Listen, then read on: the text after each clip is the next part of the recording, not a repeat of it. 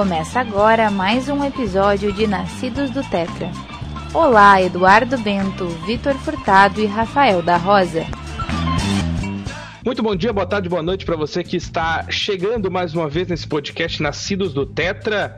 Estamos aqui com mais um episódio nesse limbo entre Natal e Ano Novo para fazer a gravação de mais um episódio para você, falando de futebol, o Grêmio, né? A gente falou semana no episódio passado, o Grêmio caiu fora da Libertadores. Eu achei que ia perder pro São Paulo, até ganhou de 1 a 0. Ainda acho que vai cair fora, mas o assunto hoje não é o Grêmio, o assunto hoje a gente vai conversar sobre ex-jogadores que são comentaristas e sobre jornalistas que são comentaristas e esse embate entre eles, o que acontece, o que é que tá certo, quem é que tá errado, o que que. Tem alguém certo, tem alguém errado também? Essa é uma pergunta a ser feita. E a gente tá aqui mais uma vez para conversar hoje com um convidado de novo. Mas antes de apresentar o nosso convidado, eu quero cumprimentar ele, Eduardo de Souza Bento, que tá aí com a gente mais uma semana. Do prazer falar contigo. Como é que tu tá? Feliz ano novo, Du. Feliz ano novo, Rafa. Prazer. Boa noite, bom dia, boa tarde. Uh, mais uma vez aí, né? O programa agora é uma pauta bem interessante, uma pauta bem discutível, assim. Vamos que vamos. Vitor Hugo Furtado também comigo. Feliz ano novo, Vitor. Vitor que trouxe essa pauta pra gente conversar. Hoje é uma pauta bem legal de conversar. Vitor, feliz ano novo, prazer falar contigo. Fala pessoal, tudo certo? Feliz ano novo. É uma pauta bem light, né? É, vai nessa, light. Não, mas é uma discussão que a gente já, já tem faz tempo, eu e o Du principalmente, já faz alguns anos, é, que é essa coisa jornalistas esportivos versus comentaristas. Ao mesmo tempo que eu penso que o jogador tem aquela vivência, né, dentro de campo que o jornalista não tem. Também eu, fico pensando que, que, que dá espaço para esses jogadores também tira o espaço do jornalista, né? Porque o jornalista não vai lá e tira o espaço do jogador. Mas enfim, é uma discussão ampla. Eu acho que cada um, cada um consegue, claro, dependendo do comentarista e dependendo do jogador, né? Apresentando então o nosso convidado dessa semana, desse limbo entre Natal e Ano Novo, ele se dispôs a falar com a gente. Prazer falar com Vinícius Nascimento, educador físico, treinador de futebol no Esporte Clube Novo Hamburgo, treinador do Sub-15 do Sub-18, auxiliar do Sub-20 e tem licença B da CBF Academy. Vini, prazer falar contigo. Feliz Ano Novo para ti também. Obrigado, uma, uma honra participar com vocês. Feliz ano novo para todo mundo. Bom dia, boa tarde, boa noite, como, como vocês disseram, né? Pra, enfim, para que o pessoal estiver ouvindo esse podcast. E novamente um prazer e a honra é minha de participar com vocês. Todo mundo já devidamente apresentado, cumprimentado. Agradecer o Vini mais uma vez por estar aí falando com a gente aqui no Nascidos do Tetra. Mas antes da gente começar de fato a nossa conversa sobre o assunto de hoje, nós vamos falar do nosso parceiro, né, o CT Catenati, que está com a gente. CT Catenati, centro de treinamento ali em Novo Hamburgo, treinamento funcional de futebol, aprimoramento da técnica, funcional feminino, coaches com formação CBF Academy e pedagogia do futsal. Você acompanha eles, acompanha as postagens deles ali pelo Instagram, arroba CTCatenatio, Catenatio com dois Cs, né? É C-A-T-E-N-E-C-C-I-O. Você entra em contato com eles ali pelo Instagram, manda uma mensagem no privado que eles vão certamente responder todo, tirar todas as suas dúvidas. E se você disser que ouviu no Nascidos do Tetra, vai rolar um desconto também para você na sua matrícula. Então, um abração pro pessoal do CT Catenati, ali, o Thiago, Dudu, Jeff, toda a galera do CT que está com a gente na parceria. Então, para a gente começar esse, essa conversa, esse debate, eu quero saber primeiro do Vini, que é um cara que vive o futebol, é um cara que está dentro do, de um clube, né? Tá no Novo Hamburgo. Uh, e aí tem transmissão de jogos do, das categorias inferiores, né, que não, que não seja profissional, tem transmissão do sub-20, sub-17, sub-18, sub-15, enfim, tem transmissão desses jogos. E às vezes são às vezes não, geralmente são jornalistas que fazem, né? Não são ex-jogadores, é difícil ter um ex-jogador na transmissão quando é categoria de base, assim, principalmente no interior do estado, mas são jornalistas que fazem.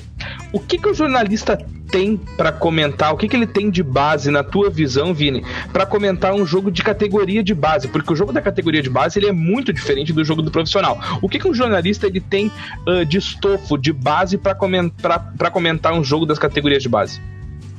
Bom, primeiramente sobre transmissões, né, está cada vez aumentando mais o, o número de transmissões a, a, pela, pela plataforma da internet, então a acessibilidade fica cada vez maior. Né, tem uma plataforma chamada Maicujo, que é, inicialmente ela era de jogos amadores, e então ela vem se expandindo.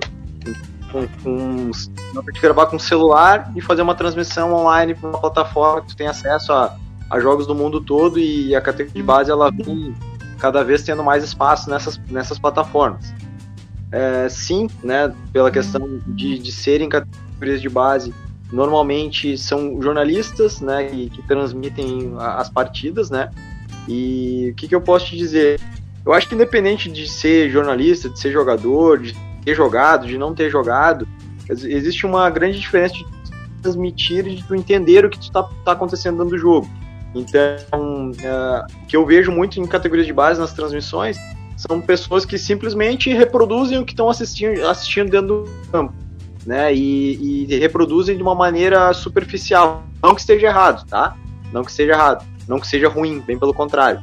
Porém, transmitem de uma maneira bem superficial da, as questões que, que acontecem no jogo, porque uh, os pormenores e os princípios, os sub, subprincípios que envolvem um, um, uma equipe, um jogo, eles são cada vez mais, uh, mais evidentes assim para quem estuda uh, o jogo, né? E então ainda ainda eu sinto que as transmissões são muito superficiais ainda a transmissão da informação ainda é um pouco superficial, mas é, são, são situações que, que, que com, com o tempo. Vitor, a gente vai e volta, muda de assunto e passa para outro assunto e volta nesse assunto que o Vini acabou de falar, que é entender o que acontece dentro do jogo, né, dentro do campo de jogo. E às vezes falta isso tanto para o jornalista, que é o nosso caso, quanto para o ex-jogador, porque tem muito ex-jogador burro, né, que chega na, na hora de comentar, de virar comentarista, e é uma porta de burro e não sabe o que tá acontecendo dentro do jogo. E aí tem o jornalista também, que é uma porta de burro e não se interessa em saber o que tá acontecendo dentro do campo de jogo. E aí os exemplos vão aos milhares. A gente não vai citar aqui, mas os exemplos vão aos milhares. Aqui na imprensa do Rio Grande do Sul, a chamada Grande Imprensa do Rio Grande do Sul, né? Tem jornalistas, enfim, que não sabem absolutamente nada do que o futebol é hoje, do quanto o futebol mudou, de qual é a nomenclatura do esporte, porque mudou tudo, né, Vitor? E a gente acaba sempre voltando para esse ponto.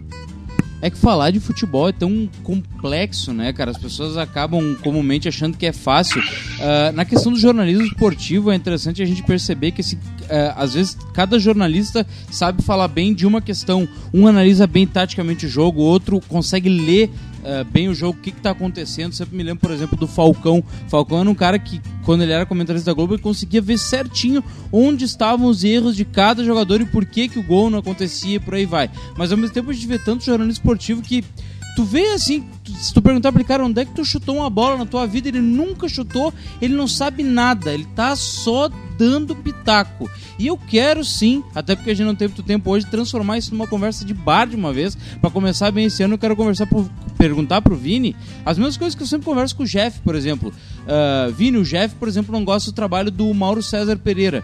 Qual é o cara, assim, jornalista esportivo que tu não curte? O que, que tu já ouviu um cara dizer que tu fica pensando, bah, cara, mas esse cara aí não sabe nada de futebol. Eu quero exemplos da tua visão. É, Vitor, é sempre difícil de, de, de, criticar alguém de uma outra profissão, mas invariavelmente tá a gente está na mesma área, que é a área do futebol, né? Então, ah, como os jornalistas, de modo geral, vão fazer uma análise do trabalho do treinador, dos jogadores, a gente acaba tendo que fazer uma análise também da, de pessoas de outras áreas. Uh, de um modo geral, eu não gosto de quase ninguém da Fox Sports. Eu acho que é, é, um, é um canal voltado para fofoca. Parece um programa de auditório, sabe? A Fofox? Uh, Sormani. a Fofox. É, a Fofox, exatamente. A, o Sormani é insuportável. Eu não consigo ouvir o Sormani. O, o Benja, acho que até saiu da Fox agora. Esse mano que estava na Fox também, que acabou saindo. São caras assim insuportáveis. Não, não tem porque não falam de futebol. Não falam de futebol. Então, são, são pessoas que não, não fazem bem, só atrapalham. Só atrapalham o entendimento das pessoas. E como é uma, uma retórica fácil que eles usam, e é aquele. Parece um discurso populista, né? Eles falam, a, a população em geral não tem muito conhecimento sobre o jogo, elas, eles abraçam a, aquele tipo de comentário que é, que é engraçado certas vezes, né? Que é polêmico, pessoal se abraça e acabam. Esse tipo de pessoa acaba dando vazão para informação que não serve para nada. Não serve para nada, que, que se serve para alguma coisa, serve para atrapalhar. né? Então. Esse é o problema, são- né? Porque a gente acaba. Eu acho que já melhorou, Nossa. assim, sabe? Nós somos culpados também porque a gente vê muita graça nisso. A gente ri muito É semanalmente, verdade. com, por exemplo, comentários do Neto. O Neto, acho que teve uma vez, eu, o Rafa, o Duque, a É. gente quase morreu de rir, que ele pegou e tirou o sapato e disse aqui, ó, o metatarso é isso aqui. Se tu botar um esparradrapo aqui, tu joga. Cara, ao mesmo tempo que isso é engraçado, tu pensa, cara, tu não, não é assim, não é assim. Ah, uma vez eu quebrei o metatarso e joguei igual. Cara, não sei se isso é verdade, mas hoje não funciona mais assim. Tu não joga mais futebol de alto nível com um esparradrapo no metatarso, né? E outra coisa, não tá ah, vivenciando a situação atual. Ah, aconteceu lá, pode ter sido mil e uma situações acontecido. Ah, tem um documentário do. ah, tem vários documentários, na verdade, no, no Amazon Prime Video, eh, que é All or Nothing. E tem o Tottenham que saiu, que foi o último de futebol. E o Mourinho falando com os médicos que o Som machucou o Hilson, né? O atacante machucou o cotovelo. E o Mourinho falou, cara, ele tem que jogar. E o médico falou pra ele, cara, ele quebrou o cotovelo, ele não vai jogar. Ah, mas isso aí eu tive quando eu era guri e eu tirei o gesso fora e joguei. Cara, é outra realidade, outra situação, nem. Imagina um jogador de altíssimo nível, né? Com todos os exames possíveis, se o médico falou que não dá pra jogar, não dá pra jogar. Pronto, acabou, acabou a discussão. Né? Então são situações que, que, que hoje em dia não, não deveriam ter a repercussão, repercussão que certas. ah, que certas declarações ah, acabam tendo, né? Mas faz parte, faz parte da gente, né, que é mais jovem, né, que tá começando agora, entre aspas, fazer as pessoas ter uma outra ótica, né, sobre, sobre, sobre o que acontece no jogo e tentar fazer entender para que isso acabe diminuindo. Já que a gente tá nessa de falar de nomes e empresas, enfim, a gente, a gente tem uma situação acontecendo no Rio Grande do Sul, aconteceu, a gente falou sobre isso, trouxe um jornalista da Rádio Gaúcha para conversar com a gente quando da saída de Eduardo Cudê aqui do do Internacional, tá? O Rafael Gomes veio e conversou com a gente, mas eu não quero falar dele. A gente pode falar dele no outro programa, mas eu não quero falar dele. A gente vai falar agora de um colega dele, e disso não só ele, tem outros assim, mas a gente vai falar especificamente do Guerrinha, tá? Do Adroaldo Guerra Filho. Ele é um cara eh, que trabalha há muitos anos já na Rádio Gaúcha, ele é colorado. Ah, assumido e ele tem uma opinião muito forte sobre o Eduardo Cudê, que o Cudê é um treinador comum que não fez nada de revolucionário e que veio pro Inter e que ele era um, né, ou, daí não é frase dele, né, mas tem outro jornalista, influencer que fala que ele é um Nelsinho Batista que habla. O que eu não concordo, porque a revolução do Cudê, ela no Internacional, ele pegou um time ah, que não é nada de extraordinário, não é um time lamentável também, tá? Mas é um time ok e o Cudê fez um trabalho digno de colocar o Inter na primeira colocação do Campeonato Brasileiro e de colocar o Inter nas quartas de, nas, nas oitavas de final da Libertadores e nas quartas de final da Copa do Brasil. Dito isso, eu quero saber do do, do a gente a gente brinca, a gente tem figurinhas no Whats do do Guerrinha porque ele é um cara folclórico, ele é um cara que tem muitas frases legais, ele é um cara que tem que fala daquele jeito engraçado, é um cara que fala de aposta. E aí tu tem várias frases do Guerrinha ali que tu pode usar pra qualquer coisa na vida, tá ligado? Que é tipo, esse treinador é comum, ou então, ah, não adianta, baterista na bateria, pianista no piano, sabe? A gente tem essas frases assim de efeito do Guerrinha que são frases legais de tu dizer. Só que é um pensamento de futebol que a gente vem conversando sobre isso, que é um pensamento muito raso, né, Du? Eu quero saber de ti assim, ó. Tu já trabalhou dentro do clube, trabalhou dentro do Novo Hamburgo também, assim como trabalha agora o Vini. E aí tu fez, ah, tu trabalhou como assessor de imprensa e aí vinha a imprensa do interior e tu tinha que lidar com essa imprensa para tratar de jogos do Novo Hamburgo, ajudar, não ajudar. O quanto essa imprensa é arrogante para tratar do futebol, para tratar do futebol de base e para tratar também do futebol profissional do próprio Novo Hamburgo, que é um time de menor expressão no Rio Grande do Sul. Mas quanto essa imprensa que vai até ti, que ia até ti quando tu trabalhava no Novo Hamburgo, ela é arrogante ao ponto de chegar e se achar, eu não acho adjetivo para isso, mas chegar no, no estádio do Vale, por exemplo, e se achar, dizer que a cabine é ruim, que não tem isso, que não tem aquilo. O quanto essa imprensa ela é ela é eu não sei a palavra, Cara, me foge a ela palavra. acha que ela, é, assim, ela se considera um degrau acima. Isso, Não, enquanto, já essa imprensa, enquanto essa imprensa é arrogante. Já vou falar da Master. O Vini vai lembrar os jogos do Novo Hamburgo contra a dupla Grenal, quando a RBS chegava às 7 horas da manhã lá.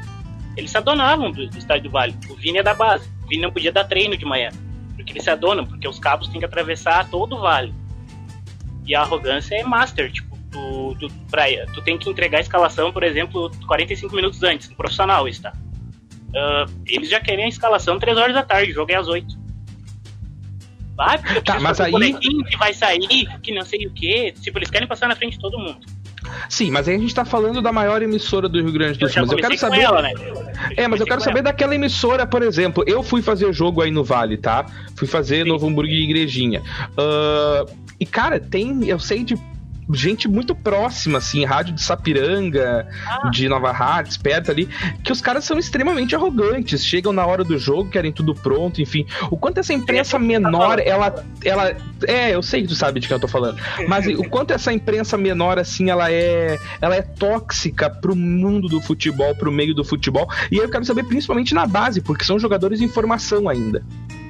Sim, não, na base, o conhecimento deles é minúsculo, porque eles chegam em cima do, do, do jogo, não conhecem os meninos, começam a tecer teses sem fundamento. Por exemplo, se tu falar ali que o time do Vini tá jogando apoiado, eles vão te dizer que isso é balela, que isso não é coisa de futebol, que isso é, é coisa de futebolzinho moderno, que isso não existe. Eu cheguei a ter essa conversa com essa pessoa que tu tá pensando. E não, não entra. Ele continua com o mesmo esquema. Não, o time do Novo Hamburgo tá com um buraco no meio campo, mas ele não entende por que, que tem aquele primeiro volante, por exemplo. Ele entende por que, tem uma saída de três, vamos dizer assim. É, eles são muito tóxicos porque eles não aceitam as mudanças. Eles não aceitam, eles não sabem que o, o treinador o Jeff joga com o lateral espetado. O treinador Vinícius já gosta de uma saída com quatro atrás. E ele não entende. Ele briga. A nomenclatura é uma das guerras principais é a nomenclatura. Eles não aceitam a nomenclatura. É, o Vini, antes de, antes de eu passar pro Vitor, eu quero saber de ti o seguinte, Vini. Essa galera vai chegar, tá? Esses, esses comentaristas, esses entendidos de futebol, eles vão chegar no estádio do Vale para transmitir um jogo do teu time, tá? São guris ali do sub-15, vamos dizer assim, que estão para jogar contra, enfim, sei lá, contra o Três Passos, tá? E vai ter um Novo Hamburgo Três Passos e aí chega a imprensa para fazer o jogo, um primeiro jogo, nunca viu o jogo do do time do Vini, nunca viu o jogo do Três Passos, e aí chega e vai fazer uma transmissão no Facebook para 500 pessoas assistirem simultaneamente, tá? E aí eles começam a transmitir aquele jogo como se fosse um jogo profissional. Aí eles falam do erro do guri, eles falam não sei do que, falam não sei do que. Eu sou narrador, eu já cometi muitos erros, tá? Até porque eu tô no começo da profissão em mas já cometi muitos erros, principalmente no futsal, que é onde eu, onde eu comecei atuando. Mas tu vai aprendendo com o tempo, tu vai aprendendo principalmente tática. O futsal ele é cheio de pequenas táticas que tu tem que pegar rápido para tu fazer a transmissão e passar a informação. Mas o futebol hoje também, ele tem, como o Du falou, a saída de três, tem o jogo apoiado, tem os laterais que jogam espetados, tem várias coisas diferentes hoje que no futebol. Talvez até tivesse, mas com outra nomenclatura e hoje tudo muda. Mas como é que, assim, ó, por exemplo, termina o jogo, tá? O Novo Hamburgo não faz um bom jogo, perde por 2, 3 a 0 por três passos, e aí essa molecada ela vai pro Facebook depois para assistir esse jogo. E aí elas, isso, elas assistem o jogo e escutam os comentários. E às vezes é um comentário que tá metendo pau nesse guri. Como é que trabalha a cabeça desse guri? Bom, Rafa, primeiramente a gente é, explica para os meninos que, que o que é trabalhado com eles, é, as informações que são passadas para eles, dificilmente a, as outras pessoas vão entender. Dificilmente. É, então, a, a conversa que vem de fora, a pressão que vem de fora, e a gente fala muito dos questões dos pais deles, né? Que os pais são torcida. Por mais que eles vão ter acesso diferente de qualquer outro torcedor comum, porque eles voltam no mesmo carro, eles vão para a mesma casa, então eles vão acabar ouvindo. De uma maneira ou outra acabam se influenciando, né? Então é um, é um trabalho diário, um trabalho diário de, de, de sempre estar tá reiterando os processos que são trabalhados no dia a dia, né? E, e, e os atletas têm que saber qual é o nosso modelo de jogo, quais são as situações que nós trabalhamos. Eles têm que saber. Uh, se a torcida procurar entender, bom. Se não procurar entender, paciência. Não, mas não pode afetar negativamente a partir do momento que, que eles falem, que a torcida fale coisas que estejam alheias ao que a gente trabalha no dia a dia. Então, é, é, é, são meninos, né? tem que reiterar sempre. No profissional tem que reiterar sempre, imagina com, com meninos, né?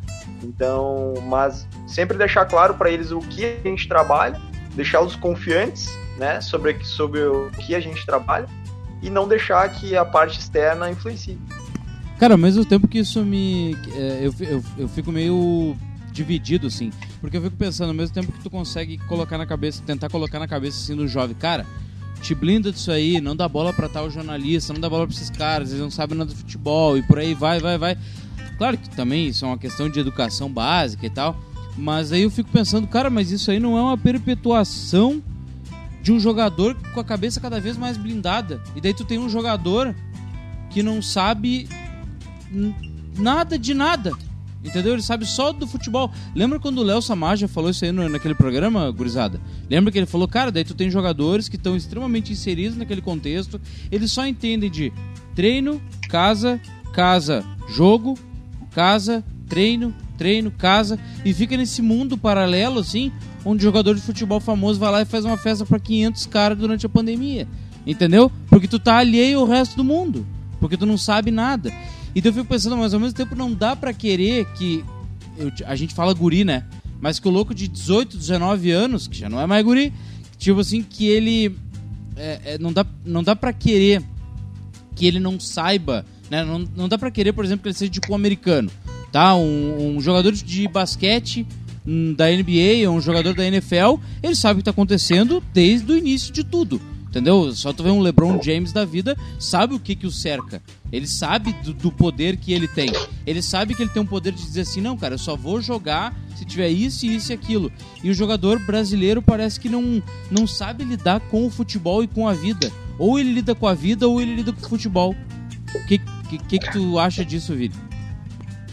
Cara, deixa eu só falar antes do Vini. Ah. O Léo falou pra gente naquele episódio do que a gente fez com ele, o Léo Samaja.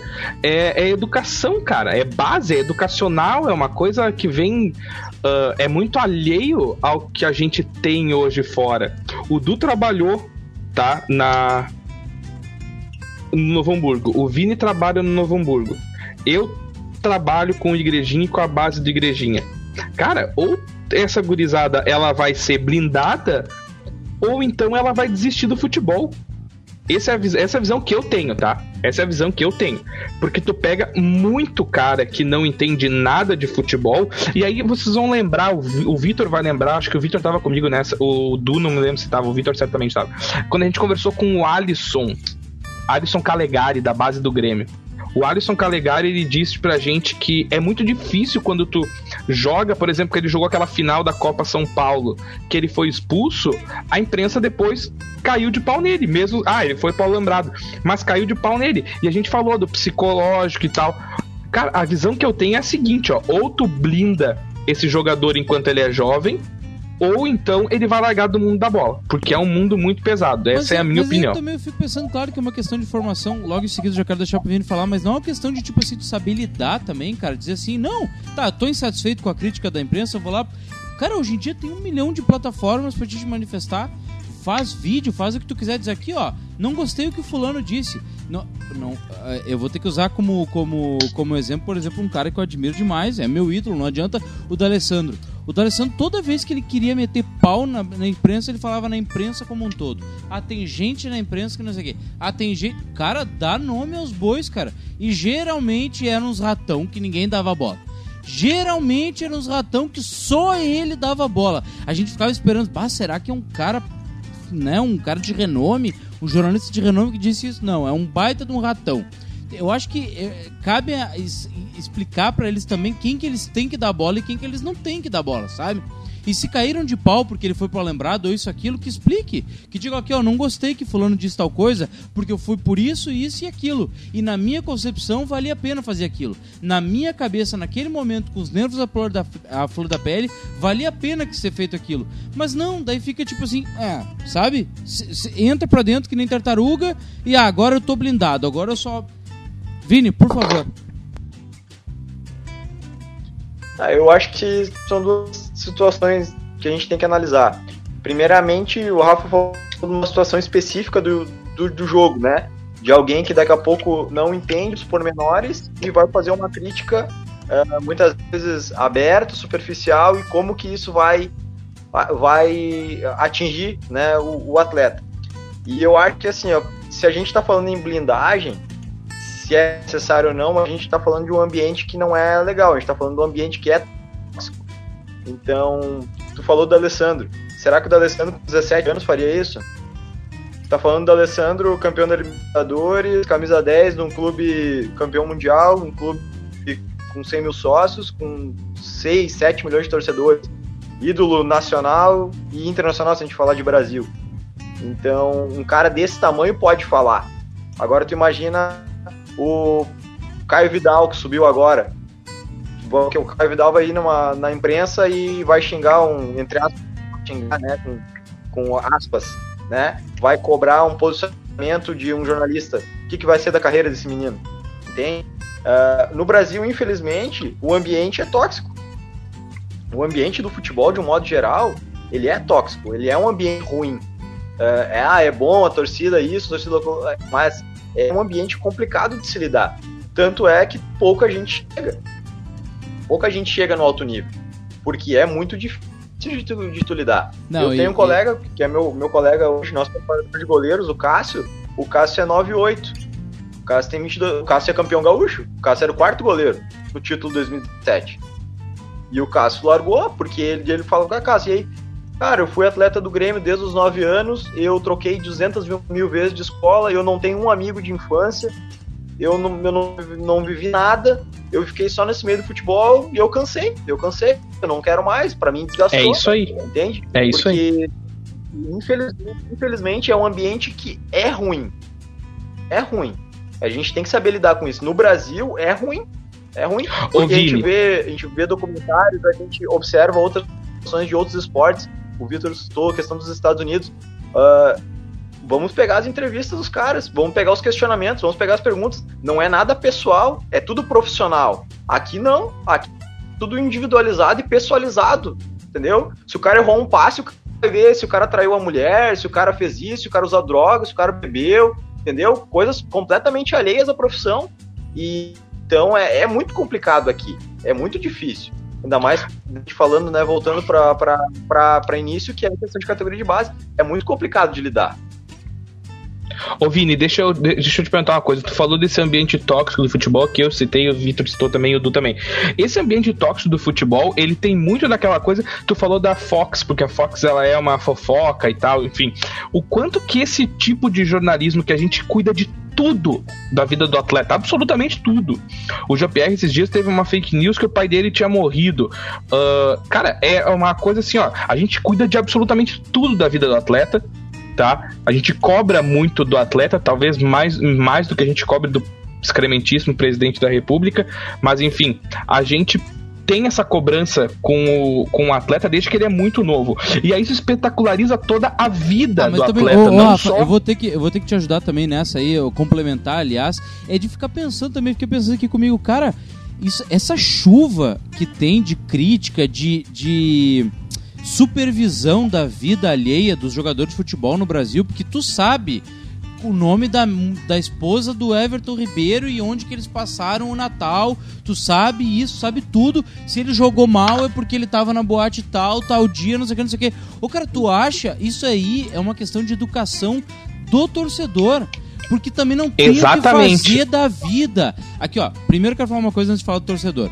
A questão Uh, uh, a gente aqui no Brasil, quando o Vini falou que o ambiente é tóxico, tá? Por que, que é tóxico? Uh, não só por essa espetacularização da, das tragédias e, e, e inventar tragédia para futebol onde não existe, tá? Mas assim, o planejamento tá aliado à paciência. A gente é absurdamente sem paciência. Tá tudo. O guri com 18 anos erra um passe, não presta mais, assim como o Vini disse. Ah, se ele, se ele foi. Ah, ele teve uma. O oh, cara, ele é um jovem.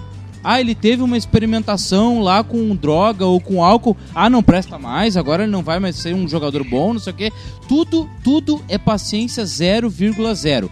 Aí a imprensa, uma parte da imprensa, a gente sabe muito bem, a gente comenta várias vezes de vários jornalistas, eles pregam paciência. Não, porque tem que ter paciência com o Domenech, não, porque tem que ter paciência com o Diniz, não, porque tem que ter paciência com o Cudê, porque não sei o quê. Cara, esses mesmos caras que falam em paciência, a paciência que eles estão pregando é 10, 15 jogos. Cara, o Klopp, claro que ele pintou, já falei aqui em outro programa, o Klopp, é, claro que ele pintou um, um cenário tópico, mas ele disse que tu só consegue avaliar o trabalho real de um técnico a partir de 4 anos de trabalho. Para nós, é, isso é de dar risada para nós aqui, né? É de dar risada. Aqui em seis meses, tu não resultado, é um fracasso.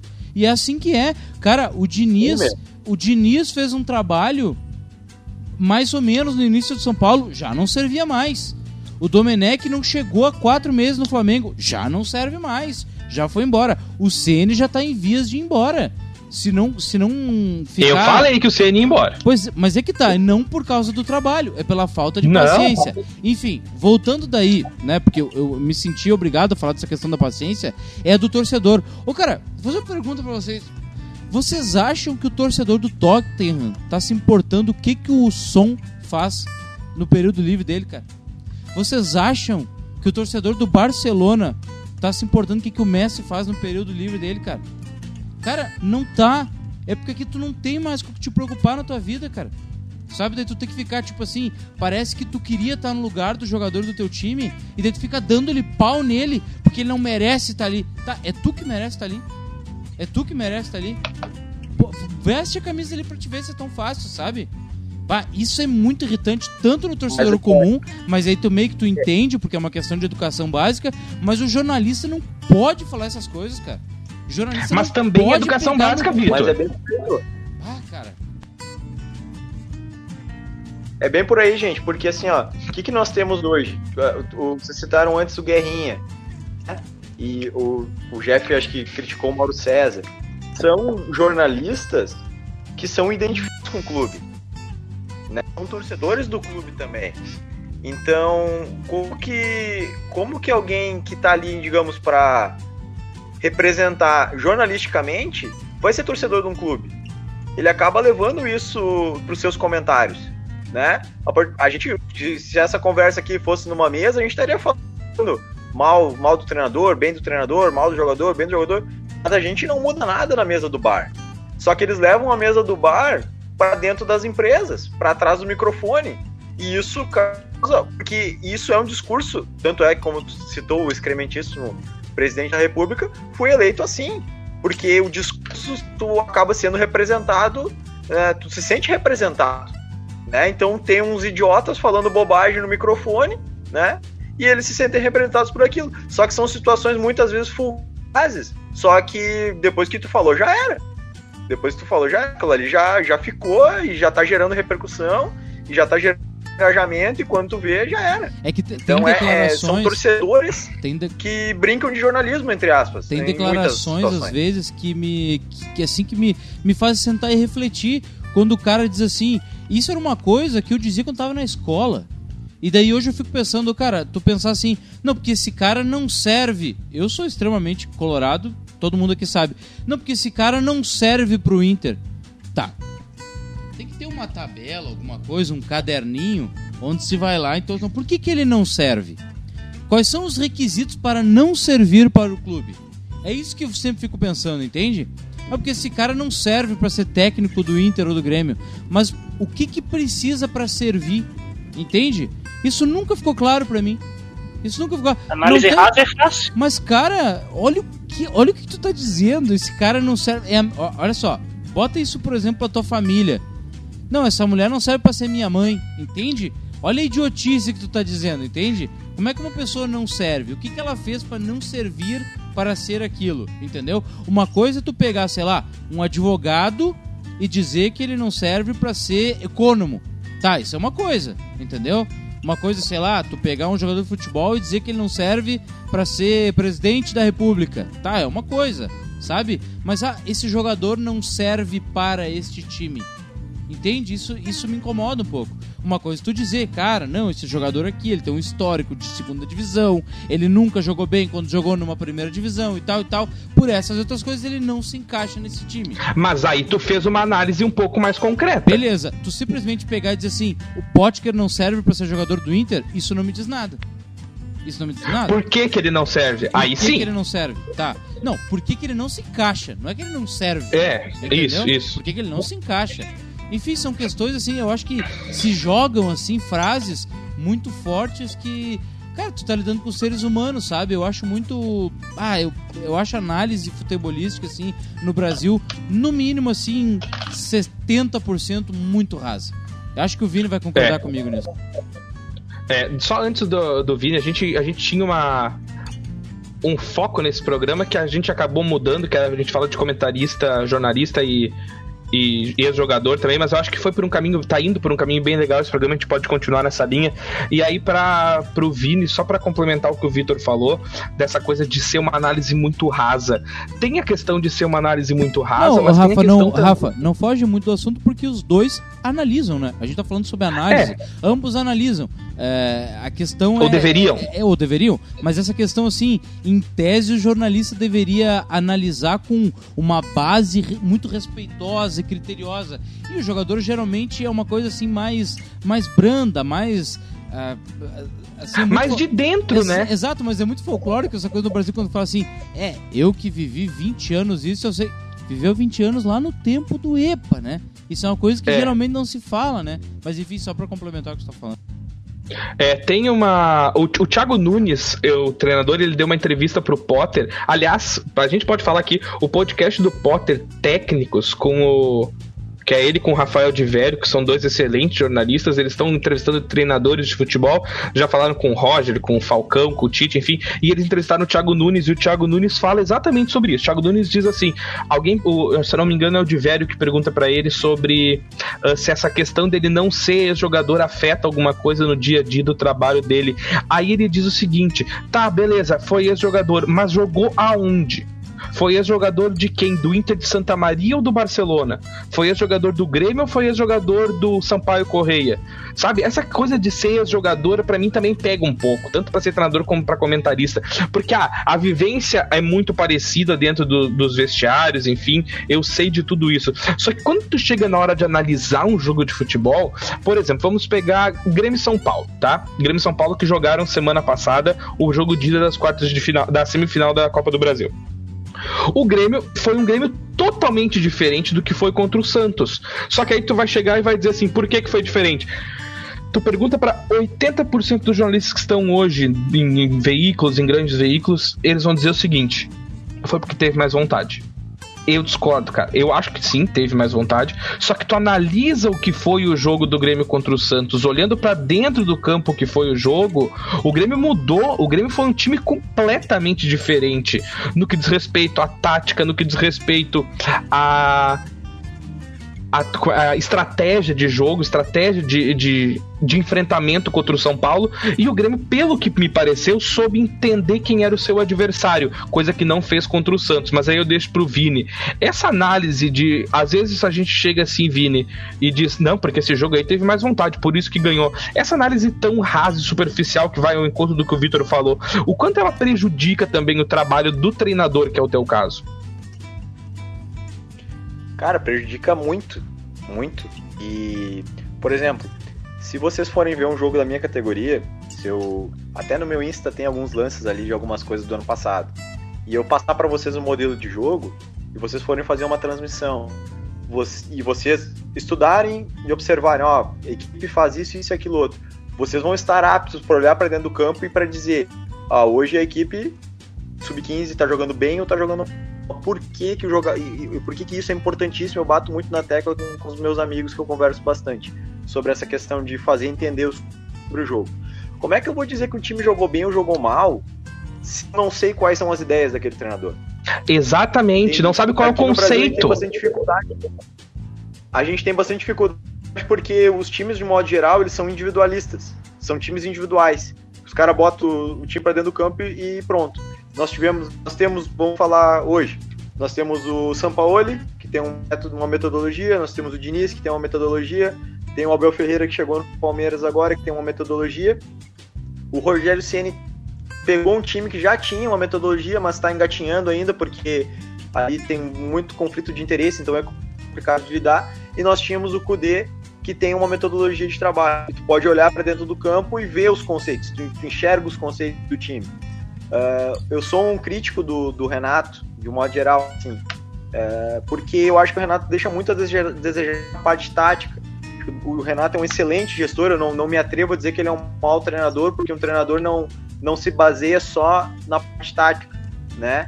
Se baseia em um, em um modo de ser completo. E ele, na parte de gestão de grupo, ele é excelente, ele é um craque quanto a isso. De manipulação da imprensa e tal, ele é, ele é para fazer isso, ele é um craque. Então, só que taticamente, o, tu olha o time do, o time do Grêmio é uma bagunça. Tem bons Exatamente, é uma baderna esse time. Agora ele achou, agora ele achou que, que ele queria pra falar. Não, mas é que tá, Vini. A questão não é só tática, né, cara? A questão de anímico, comportamental, tudo isso, né? Mas não é só isso também. Exatamente. Então. É, não. Tem, é, é, um, é um todo. Mas quando tu, tu olha alguma uma equipe e tu vai fazer uma análise. Bah, bah, por exemplo, teve jogos que vi, por exemplo, do Atlético Mineiro, o, Atlético, o jogo com o Atlético Mineiro contra o Botafogo. Foi no início do, do campeonato. Se eu não me engano, foi 2 a 0 pro Botafogo. O Atlético Mineiro chutou, teve 30 e poucas finalizações, 15 certas.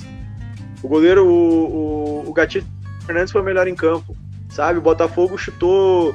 Sim, foram cinco finalizações, duas certas e as duas entraram. Como é que eu vou dizer que o Atlético jogou mal? Sabe? Porque perdeu o jogo. Sabe? Como é que eu vou dizer que o Botafogo jogou bem, sendo que o goleiro fez oito defesas? Isso não entra no jogo, entende? Ah, tu pode trabalhar para impedir que o adversário progrida. Isso é uma coisa. Isso é uma coisa. Tu jogar defensivamente, coisa que o Odair fazia no Inter no passado, né? O, o, time do Inter era pouco atacado. Se olhar as estatísticas de finalização contra, eram pouquíssimas que o Inter sofria. Ficava menos com a bola, beleza, mas o adversário não criava. É diferente de tu simplesmente colocar o time para dentro do campo e torcer para que o adversário não faça gol, sabe? Contra o Grêmio e São Paulo nesse último jogo, foi exatamente o que aconteceu. O São Paulo errou três gols cara a cara. Três jogadores cara a cara com o Vanderlei. Isso não entra na estatística. Agora, tu impedir que o adversário crie, e aí tu vai voltar te analisando, olha, aí tu tá jogando bem.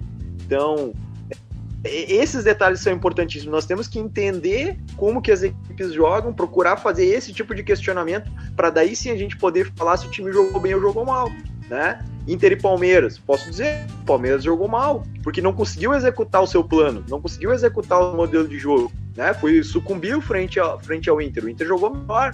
O modelo de jogo do Inter naquela na situação, a estratégia, digamos, que o Abel colocou em campo, que o Abel Braga colocou em, em, em campo, foi mais efetiva e foi melhor que a do Palmeiras. Isso é uma coisa.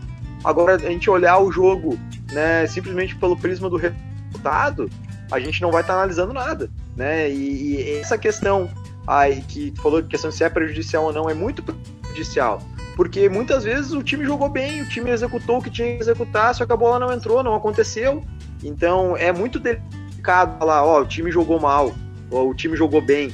Isso é muito delicado. Enquanto a gente não tiver um entendimento das situações que acontecem no jogo, conseguir olhar para dentro do campo e entender o que está acontecendo, esse tipo de discussão ainda vai ficar rasa, como o Victor falou, e prejudicial, como o Rafa disse.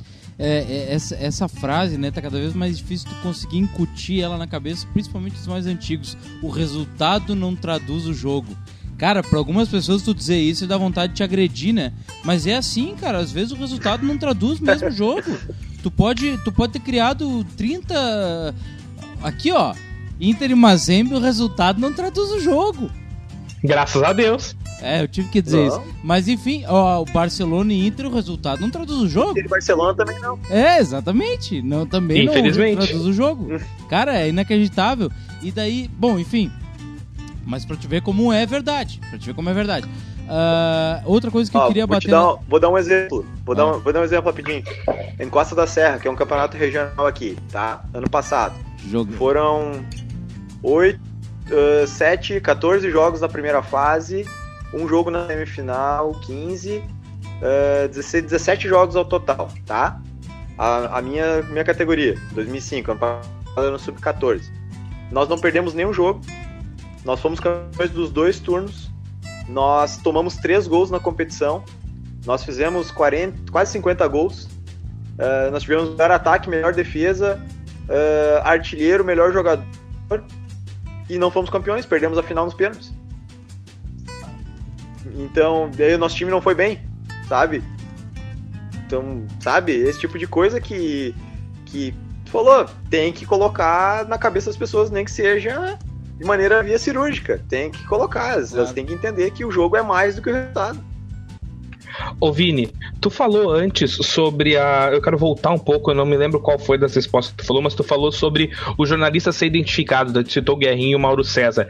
Eu sou da opinião contrária, tá? Eu acho que quanto mais o jornalista se identificar, a opinião dele fica mais isenta, digamos assim, porque daí ele vai botar o coração dele ali, enfim, até não botar o coração, mas vai conseguir fazer uma análise, por exemplo, de chegar. Eu sou gremista, tá? Eu chego. Semana passada a gente fez um episódio aqui, eu falei muito sobre o Grêmio passionalmente, mas falei sobre o Grêmio também também dentro de campo, que o Grêmio não tem alternativa, o Renato não tem alternativa de, de treino, de, de tática, enfim. Eu tentei. Ô, Vitor, tem alguma coisa realimentando. Eu tô me ouvindo. Tá dando interferência. Não, não, o meu tá desligado aqui, cara. Eu tô me ouvindo, deixa eu ver alguma coisa. Deixa eu continuar falando. Alô, alô, alô. Eu acho que é o do Vini. Não, é o meu, mas eu não sei por que, que tá ali realimentando todo o fone.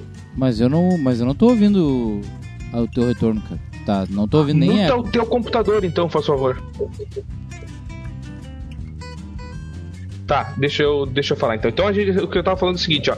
Eu tentei fazer uma análise mais. Uh, eu fiz uma análise passional, claro, do Grêmio, mas eu tentei fazer uma análise tática de dentro do campo, o que, que tava acontecendo com o Grêmio, tá, Vini? E aí eu falei pros guris que o Grêmio não tem alternativa, o Renato não apresenta uma alternativa diferente pra esse time há pelo menos dois anos, tá? Pelo menos, quase três. Uh, não tem uma alternativa, o jogo é ou uma escapada do PP, ou é um infiltrado do GPR, ou é um cruzamento bom na cabeça do Diego Souza, mas o Grêmio sempre acha um gol. Isso eu citei na semana passada. O Grêmio acha gols, o Grêmio não constrói, é difícil construir um gol, tá? Quanto que essa construção de jogo ela é analisada pelos comentaristas que tu acompanha. E aí entra tanto o ex-jogador quanto o comentarista jornalista, tá? Como é que essa construção de jogo, ou essa falta de construção de jogo, ao que eu me refiro ao Grêmio, ela é analisada pelos comentaristas? É, Vitor, uh, Rafa, tem uma situação seguinte, ó. O jogo ele tem que ser analisado de uma ótica sistêmica. A gente tem que entender o jogo, que o jogo é sistêmico, o jogo é um sistema inteiro.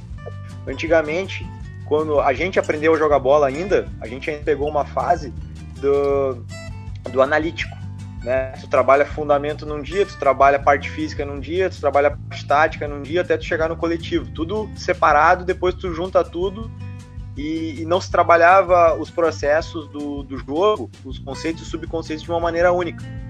E, e, e, nós temos hoje comentaristas que ainda enxergam o jogo de uma ótica analítica.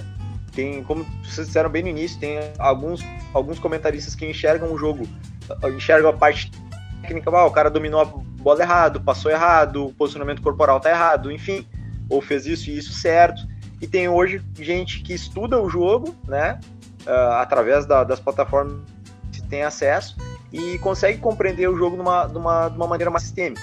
Essa questão da construção, ela tem que ser analisada uh, junto ao modelo de jogo do, de cada equipe. Por exemplo, o Grêmio. O Grêmio, pelo que, se, pelo que a gente consegue observar, o Grêmio opta por uma construção mais curta, né? Os volantes e os meias vêm buscar o jogo, sai um, um, um jogo um pouco mais curto, né? E aí constrói esse jogo. Então a análise tem que ser feita dentro disso, né? E então vamos pegar um outro time, o Palmeiras, agora do, do Abel Ferreira. O Abel Ferreira procura uma ligação um pouco mais direta, um ataque mais direto, um ataque mais rápido. Então é uma circulação um pouco mais lateral, de lateral a lateral, e quando tem um espaço, há um passe uh, direto para frente para uma, um, uma jogada de velocidade, ou uh, muitas vezes é um passe rasteiro, mais uma bola para frente um jogo mais verticalizado.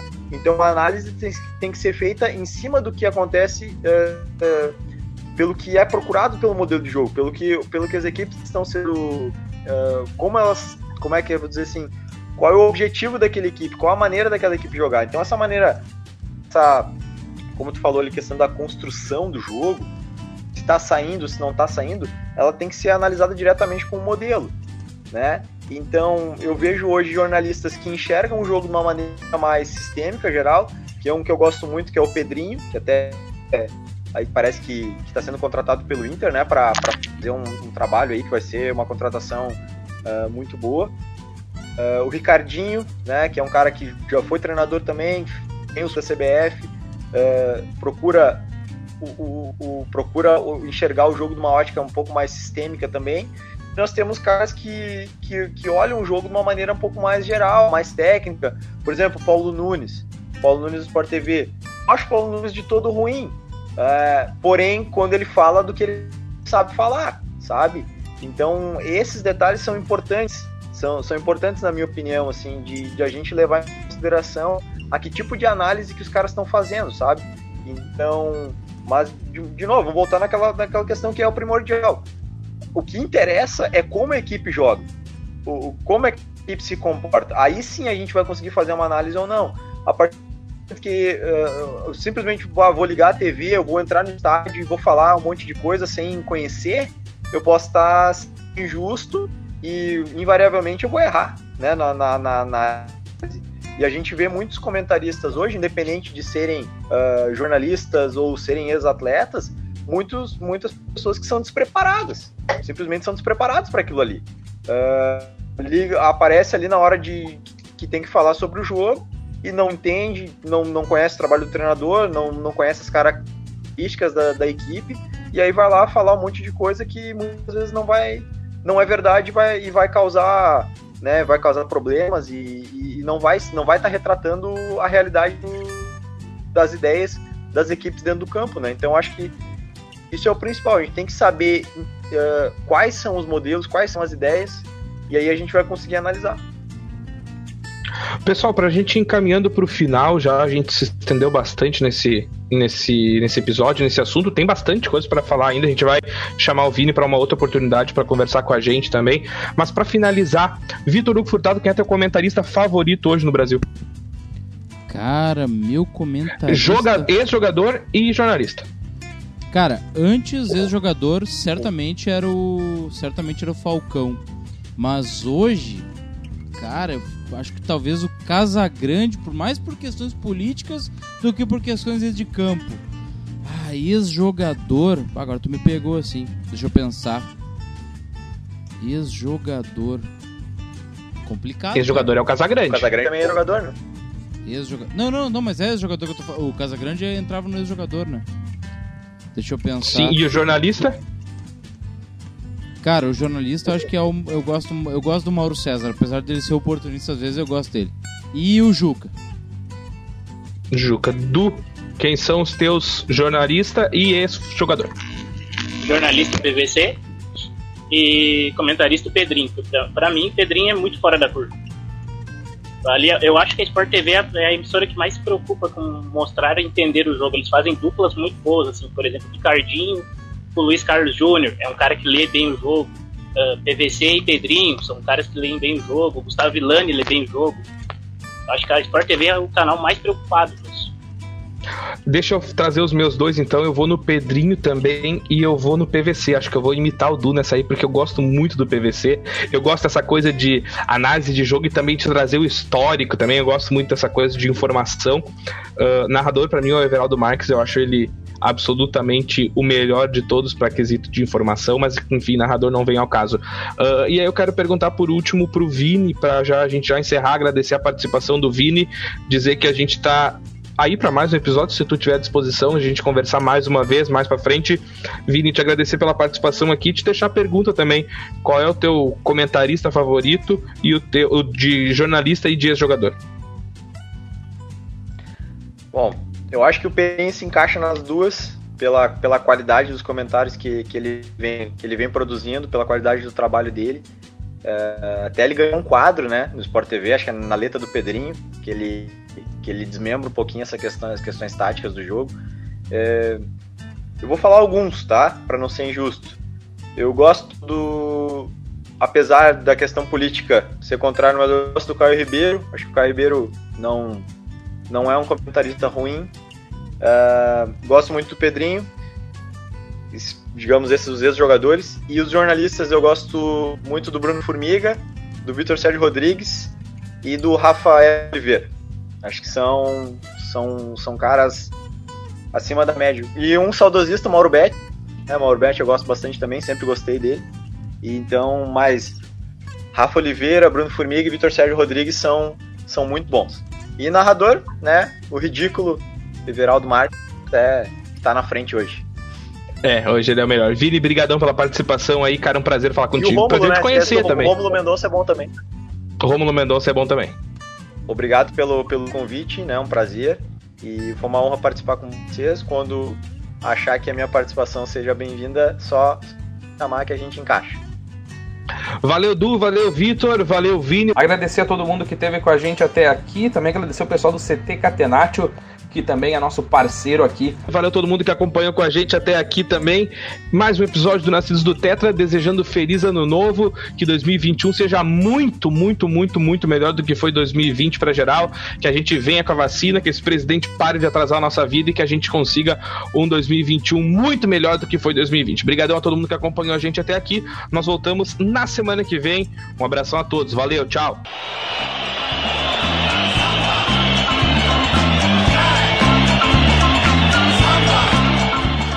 Esse foi mais um Nascidos do Tetra. Produção, edição e apresentação dos jornalistas Eduardo Bento, Victor Furtado e Rafael da Rosa.